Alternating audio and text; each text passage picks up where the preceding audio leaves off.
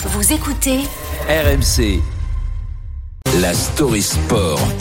Et le sportif de l'équipe, c'est évidemment Thibaut Texer. Bonjour Thibaut. Bonjour Charles. On va revenir avec toi sur ce, ce, chambrage des Argentins après leur victoire en finale de Coupe du Monde et chambrage qui a suscité beaucoup de réactions.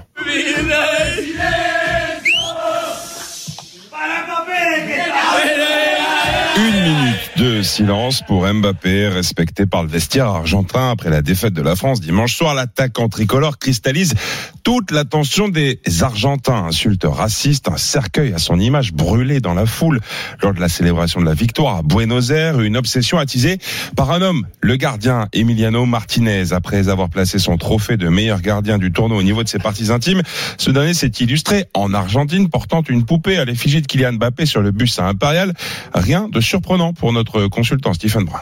La France est quand même un pays de vierge effarouché, quand même de s'offusquer de ça, de, de découvrir qu'aujourd'hui, euh, dans le football et dans le sport professionnel, il y ait des garçons qui sont peut-être pas connectés comme tout le monde et qui ont vrillé parce qu'il est sur le toit du monde entier.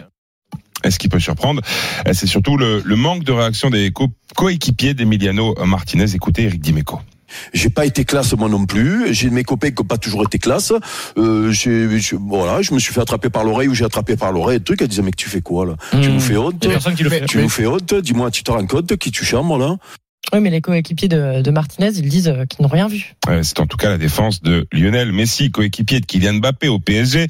On a hâte les retrouvailles au, au camp des loges.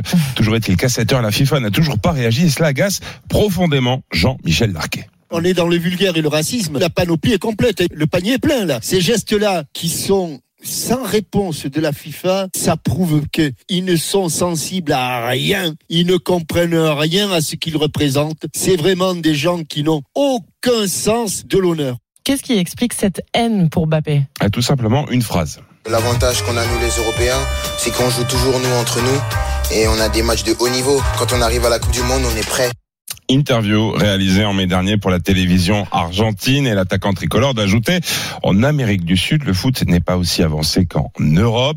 Des propos mal interprétés selon Lionel Scaloni, le sélectionneur argentin. Il a pris contre toute attente la défense de Mbappé. C'est vrai, on joue pas contre de très grandes nations à part le Brésil et l'Argentine, dit-il. Certains diront que les Français ont le seum. Alors c'est peut-être pas complètement faux. En attendant, Emiliano Martinez a 30 ans. C'est une Coupe du Monde, comme Kylian Mbappé il en a 24. C'est aussi 160 matchs en club prestigieux Aston Villa, Oxford, Rotterdam, Sheffield ou encore Retafe en Espagne. Et vous connaissez le nombre de matchs en Ligue des Champions d'Emiliano Martinez? Zéro.